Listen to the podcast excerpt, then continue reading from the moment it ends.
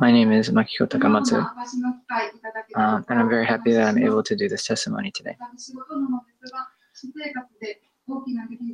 Uh, so, in my lifestyle, uh, there were some things, or in my life, there were some things that uh, God was very gracious to me about. So, I wanted to share some of that.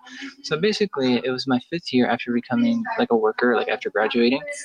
Um, and there was a lot of things that I was experiencing. Uh, and I, I did some like management work, or I got involved with some management work, and I got to see how hard it was. Um, so eventually, I got to do, uh, I got to be a public officer. Um,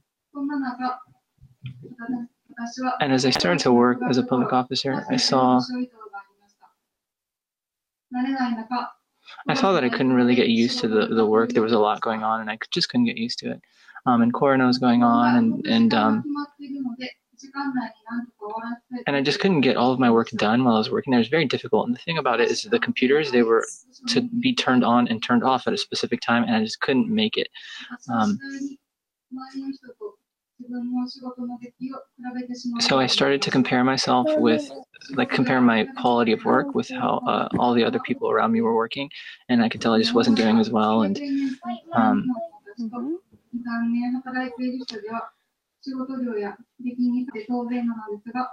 So it's obviously very um, normal that people who are working two or three years more than I would, would, would you know be better at the job than I was. But for still for some reason I just still couldn't come to terms with how my work wasn't good enough.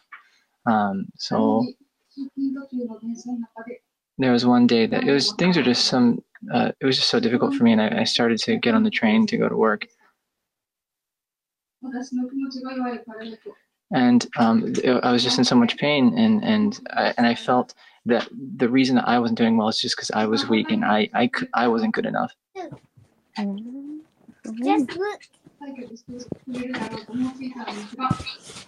And I thought that you know if, if time passed, then maybe things would get better, but I just didn't see that things were getting better as time passed I started to get headaches. I started to get all these different. Um, it was having an effect on my body, so I went to the hospital, um, and I ended up taking a one month break because things were so hard on me, even physically, after going through all this stress in my work. I wanted to get better quickly, um, and I was, you know, worried about that because I, I felt like I had to to get uh, better quickly. Um, and I just wanted to work. But I was just, I, I, I was just so, I was like, why do I have to go through all of this?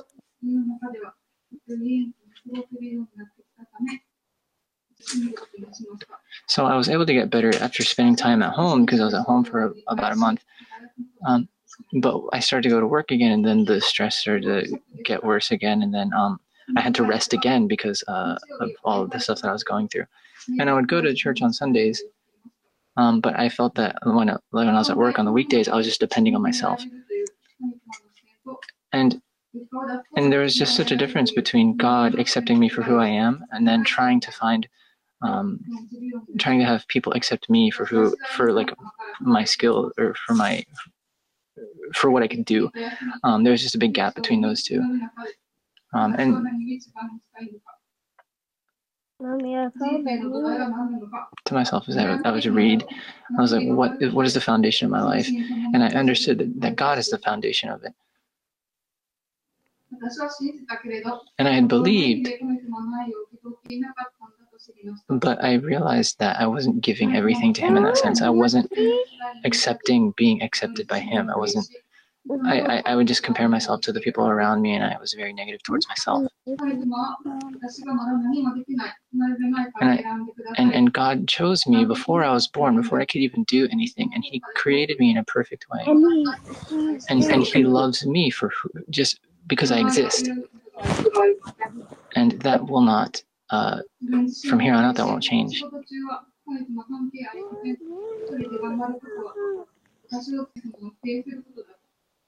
And I, I, I, realized that I was being prideful because I was depending on my own uh, work to be uh, accepted by God or to be accepted by the people around me, and that's not how things should be.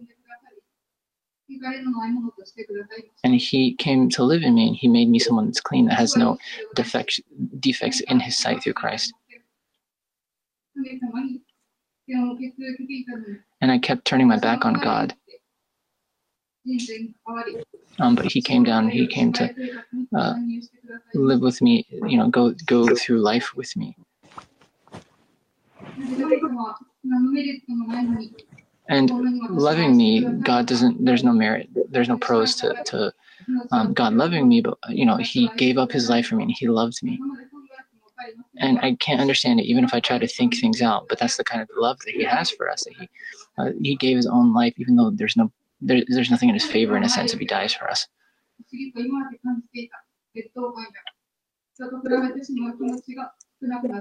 And after I started to come to that realization more and more, I, I started to compare myself less with the people around me.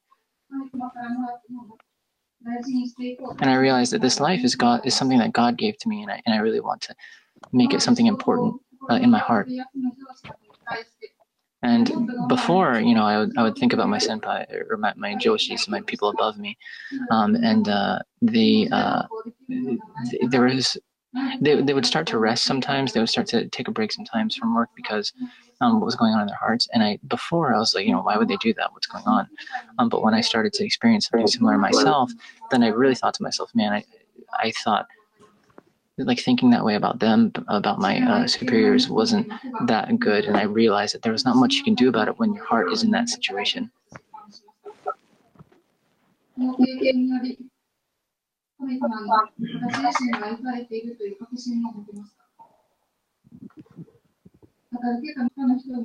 and um, I I received this grace through through God, and I really want to uh, be able to give that to, to, for other people to see that grace working through me by God.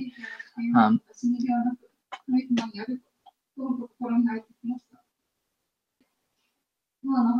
um, and as I was going through all this, I was remembered, or I was reminded about uh, Noah's Ark in um, in Genesis. And basically, when they got into the, the ark, um, at the end, when all the animals and everybody got into the ark, God was the one who apparently closed the door. Um, and I realized that there are just certain things that God is only able to do uh, in our lives. Uh, so for me, um, this was just something that I needed God to do in, in a sense. Um, so uh, just as I finish, I want to bring up uh, Proverbs 3 6. It says that wherever you go, um, acknowledge the Lord in all that you do. If you do that, then He will make your path straight. Again, it's Proverbs 3 6.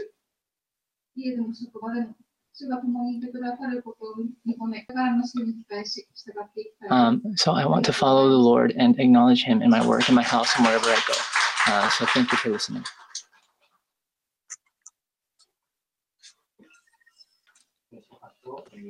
Okay, now the testimony is over. We're going to go into the message, and the passage for today is Acts 9, uh, 19 through 25. Acts 9, 19 through 25. One more time, that's Acts 9, 19 through 25.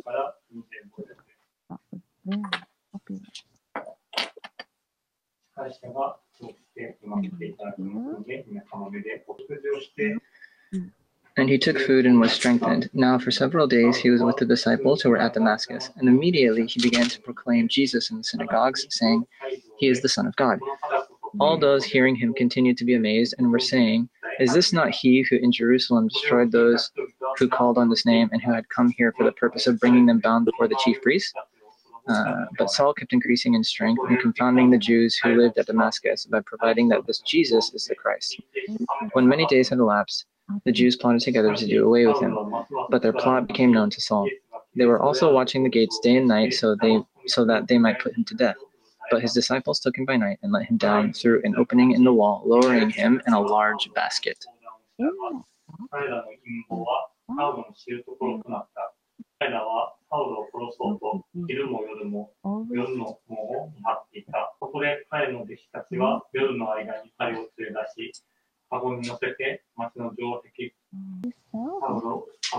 Saul was placed in a basket. But no. おはようございます。 Good morning. 運動会シーズンです。 Um, so it's sports day season, and yesterday there was Kai Cafe and Hope English Oasis as well. Um, and because it was sports day at Oasis, there were there weren't so many kids, but it was a good time. We had fun. Um, and so the Yoshida family, we have uh, a line group, the Yoshida family line group, and the, my youngest brother's kids uh, had sports day, so they put like the videos of sports day uh, on the line chat, and they ran so fast, like they would just go so fast. So I was really surprised, and just watching the video, I started to laugh, and I was like, "What? I have the same blood as this kid?" You know what I mean? I just thought they were really cute. Um, so I thought it was really cool that you know they could run fast and go all the way to the goal. Like yeah. So so today, uh, Saul wanted to kill the Christians, right? So we're going to continue talking about Saul today, and he would capture them and he would take them to, or basically when he was going to Damascus to gather more Christians to bring them back to Jerusalem to kill them. But on his way, Jesus came to him and he said, um, uh, Saul, Saul, why are you persecuting me? And this voice came from heaven. He saw the light of God. He fell off his horse and he, he, he became blind for a temporary amount of time. Um, and then uh, there was a guy in Ananias in Damascus. Um, and God spoke to, to Ananias, and Ananias said, There's a guy named Saul, go to him, pray for him, and he will be able to see again. So he did that, and then he was able to see, uh, Saul was able to see again. And not only that, but Ananias called him brother. Um, so even though he was an enemy, he turned into uh, an ally, a brother. Um,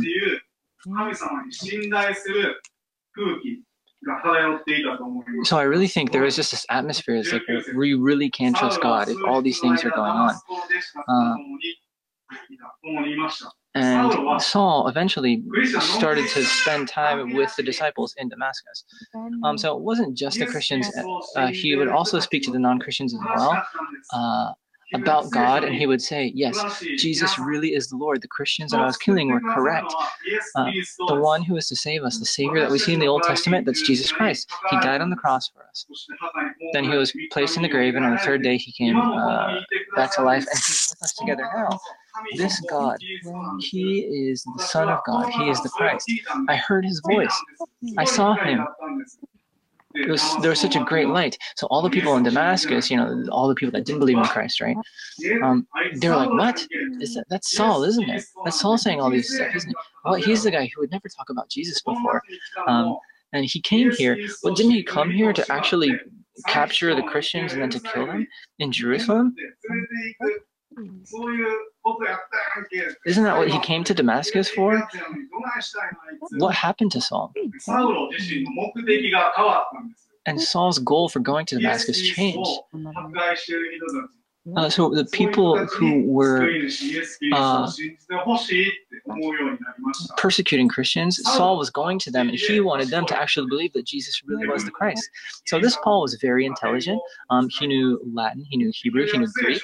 Uh, he was also, he, he would like memorize the Old Testament and know it by heart. Um, and, and he was just a very amazing, intelligent person. And because he was intelligent, he probably could have said, you know what, I believe, but I'm just not going to say much. But he didn't hide the fact that he started to believe in Jesus. I think his joy in Christ was so big that he's like, no, I'm going to keep talking about this Christ. Um, so he started to talk, uh, talk about Christ to everyone.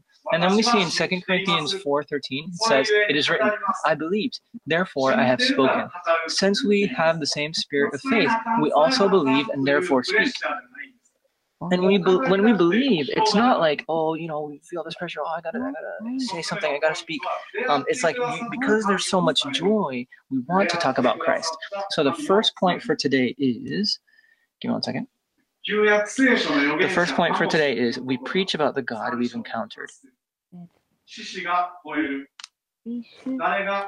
Uh, there's a verse in Amos, Amos 3:8 says, "The lion has roared; who will not fear? The sovereign Lord has spoken. Who can but prophesy?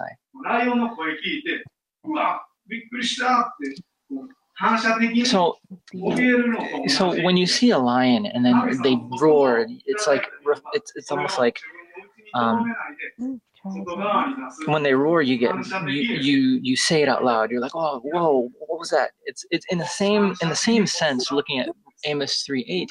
It's like when we see Christ, when we see the glories and riches of, of, of Him, we all we have to speak out.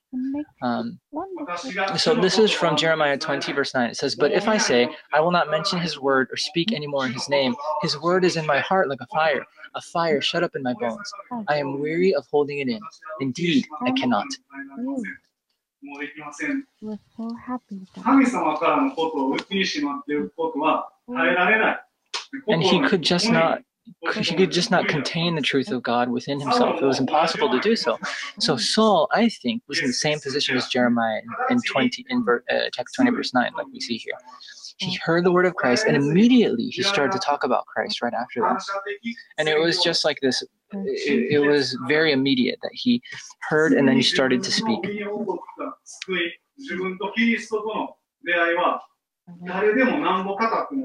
And I think once you're saved, you can just immediately start talking about it as, as however much you want to.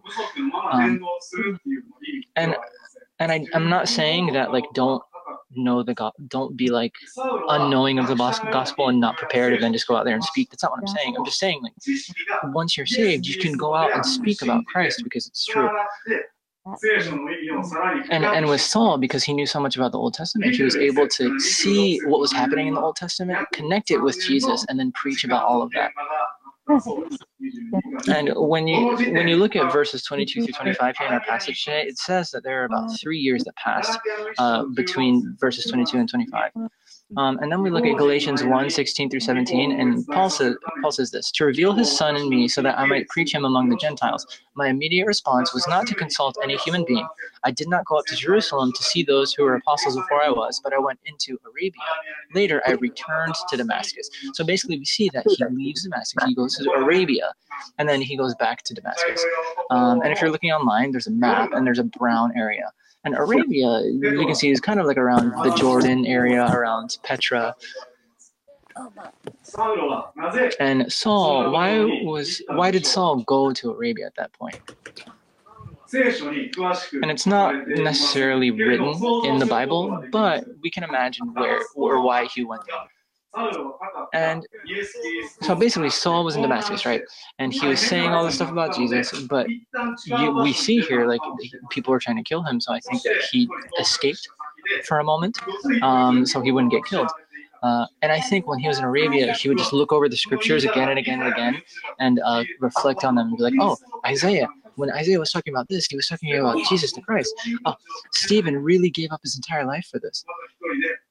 And I think just by himself, when he was there in Arabia, he probably prayed to God, like, God, how should I live the rest of my life? I believe in you, Jesus. Please guide me. Um, so maybe that's what he was doing while, during this time span when he was in Arabia. Um, and when you are quiet by yourself, you can learn a lot.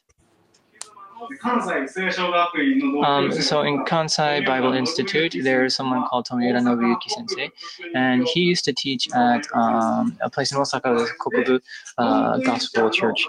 And he he thought that his mission was to, or he was very happy to uh, uh, preach the gospel to people who didn't know Christ, to non-Christians. But there was one day where the chief director of KBI um, called him and he said, Tomoyura Sensei, uh, why don't you look over the dormitories in KBI? I want you to kind of help here. Why don't you watch over the students that are, te- are learning here?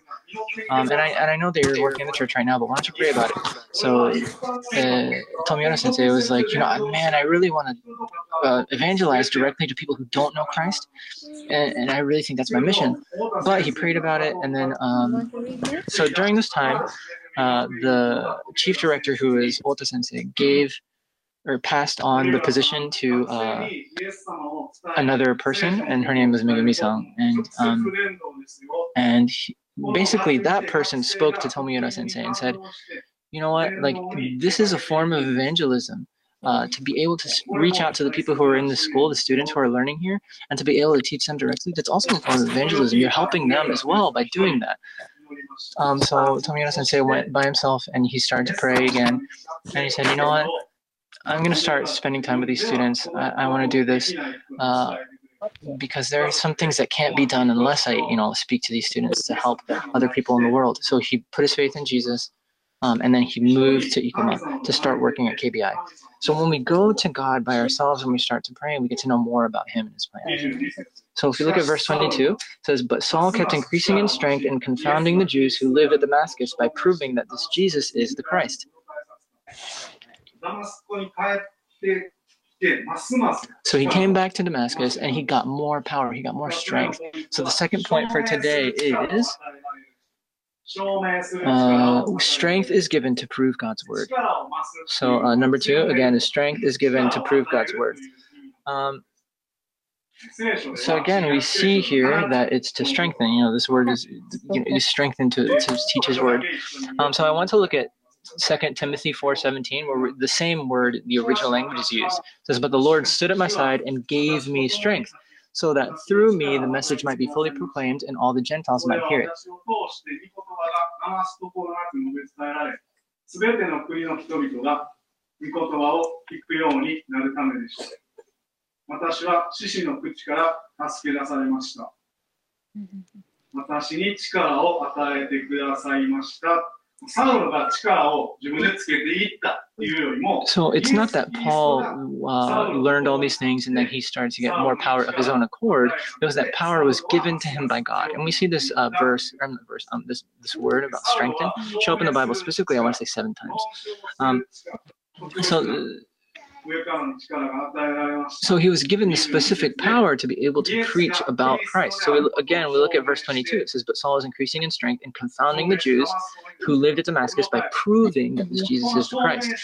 Um, so this proving, the the, the word has um, like in, in Greek, it's like su sumbibazo. You can try to say that ten times. Sumbibazo. I'm not gonna try it right now. Um, but it has all these different meanings. Um, this word to prove, right?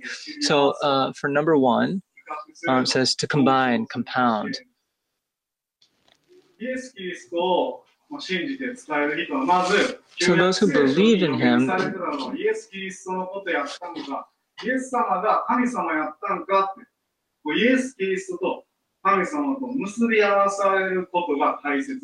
So it's, it's so this word combined. I said number one combined, but basically what this means is they're combining the truth that they see about Jesus Christ. They combine it with the Old Testament. They almost connect it in the sense. connecting is a better word to use here, um, but they put these two together and they see that it's the truth. Um,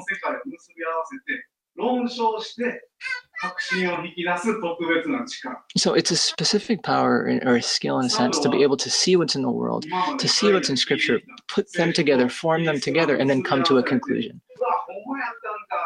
And, and Paul was able to uh, become confident that what he was seeing about Jesus, what he was seeing in the world, and that what he saw in the scriptures were actually connected together. Um, and then he was able to show that to other people through his teachings.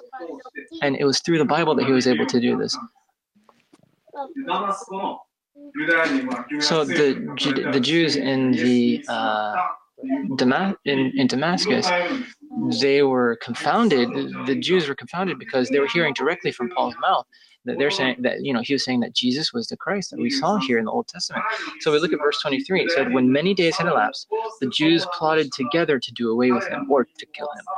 Um, and then verse 24, but their plot became known to Saul. They were also watching the gates day and night so that they might put him to death.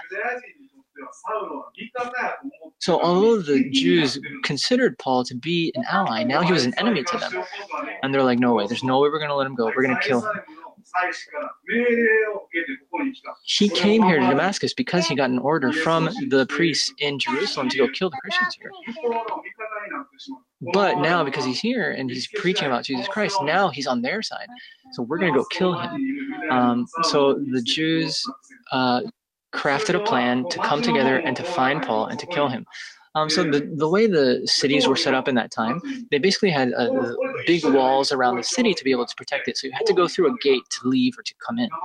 Um, so that's why they were waiting at the gate. Um, and it was, the specific gate was at the uh, at the southern east part of Damascus. And if you're looking online, there's a there's a picture here, and it kind of looks like this. Uh, but basically, Saul now Saul was the one who was being persecuted. You know, they were aiming for his life now. Um, so the tables had turned in a sense. Uh,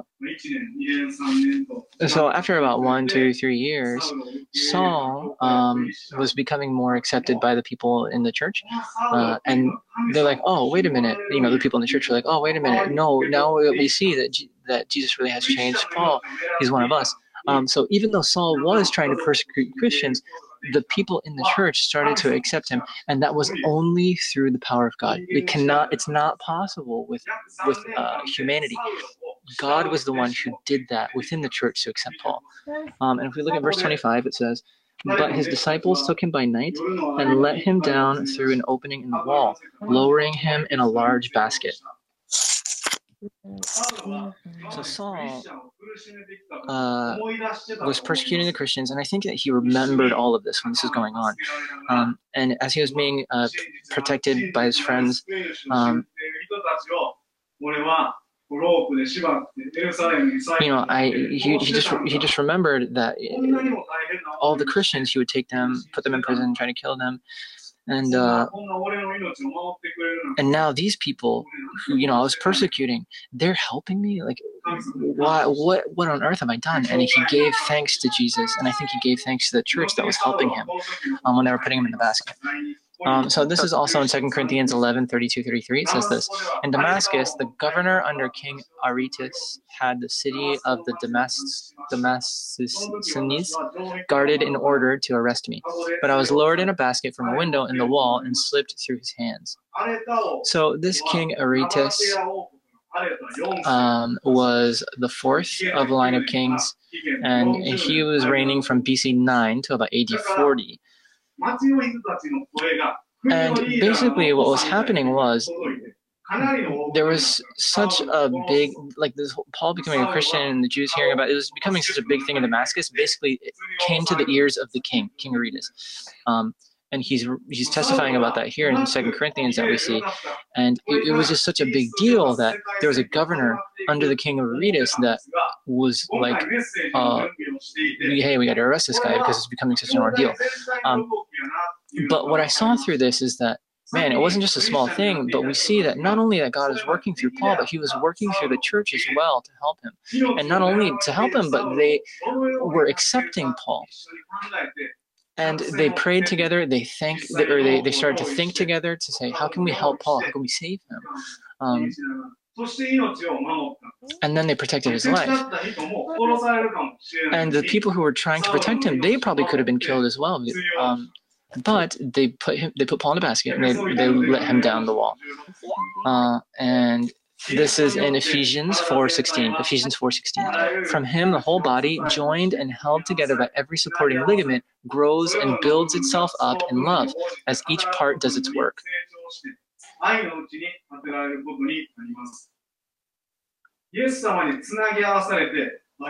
So when you're connected to God,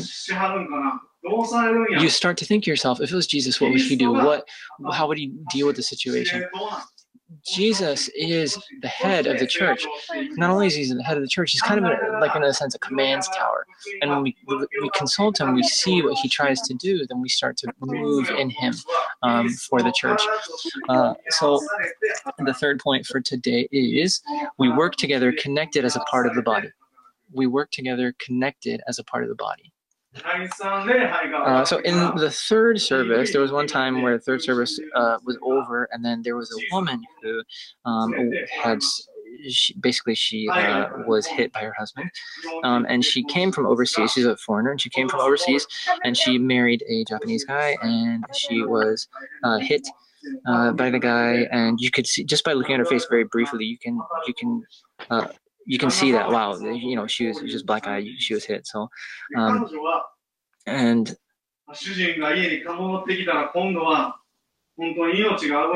and she thought to herself, she basically she said, if my husband gets out of jail, well, the guy got arrested, right? So he's in jail. But she thought to herself, she said that you know if he gets out of jail and she come and he comes back home, like my life might really be in danger. So I'm gonna have to do something. I need to stay at someone's house or you know whatever. So she came to the church and she started to pray with us. And then there was another online meeting that um, she talked about what was going on with herself, and, and we prayed for her. Um, there was the C family. We're gonna call them C family. Um, so we thought that um, it was difficult for the woman who was abused to go to C family's house because the husband knows that family. Um, and he might go and visit the family, so that might be a problem. Um, so we found that there was uh, someone else that we could talk to in the church, and then it was H-san. We'll call her H. And um, what H said was, we have a guest house. She can stay at the guest house. There's no laundry machine, um, but you know she can stay with us, uh, or stay at the guest house. And then she said, um, like Sisan, Sisan said, um, you know, we have this that they can use. They have, we have a stove they can use. We have different stuff. Um, so uh, the, we gave her that to, to, to help. And basically, the, this lady that was abused, she had grown up in a Catholic home. Um, but she had not really heard too much about God or like to, to, to pray apparently. Um, but after she came to the third service uh, and it was over and we started to talk together and pray together, she just started crying. Um, and she really thought to herself like it's it's very important to pray, uh, to pray uh, and I have to give my life to God. I have to trust God. Um, and for her to protect herself and, and, and to her ch- and to protect her children, God used a lot of people in the situation. He, he brought a lot of people into her life to help protect them, and uh, she came to the point where she was like, I see these families. Uh, and I see they're Christian families and they're so wonderful. Like I want my family to be similar. Apparently, that's what she said to H. Um, and there are a lot of families in the world that have a lot of pain, that go through a lot of different things. Um, there are some problems that never get solved, but they still go through life in these families. Um, but there, there, there's sometimes there are divorce in families. There's a lot of different things. But when Christ comes on the scene and people see that and they encounter that, they see the wonderfulness of Christ. Um, and she was reminded, this person who was abused was reminded to continue to pray and to start to pray more in God. Um, so yesterday we had Hope Oasis English and she uh, joined us. Uh, and uh, you know, we all spoke English and, and she was able to join us and, and pray. So we, we were able to pray with her that time as well. And that's in Ikoma. And it's on the second floor that we do that English time. And then at the bottom, the kids, like on the first floor, uh, you know, I'm, I'm watching the kids uh, sometimes uh, when I go there, but basically it's all the kids on the first floor, and then on the second floor they speak in English and they do the uh, Bible study. So, so there was one person.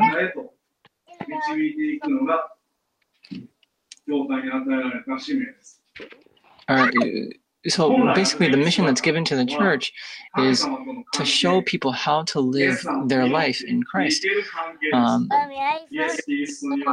and it's even though even though it's one person sometimes that needs all the help it's the church that comes together that helps this one person. So this might be a little um, over the top to say but basically when we get connected to god and we start to pray to him we start to get uh, we start to live a lifestyle that we don't need to consult anyone else that we're just completely dependent upon god. Um, and and he's the one that we find all of our consultation from. And saul was uh, people were aiming to kill him uh, during the day during the night. He was uh, just surrounded by people who were trying to kill him besides people in the church. Uh, but then there were people who came together and they, they helped him out of the situation. They put him in the basket. Um, they put him over the wall to uh, put him down the wall, and I'm sure everybody, including him, were all praying together. And um, and he was able to escape death. And he thought to himself, probably that you know God protected me even in the night, even in the day. Uh, he protected me, even though there's a lot of pain from all sides, a lot of you know persecution from all sides around me. Uh, he he still protected me. Um, and as he was coming down the wall in the basket, he was able to experience all of that. So Saul, or as Saul came into or encountered God, encountered Jesus, um, let us also notice that we as well have, have encountered him and, and, and we're a part of his body and we're able to, to witness for him as well.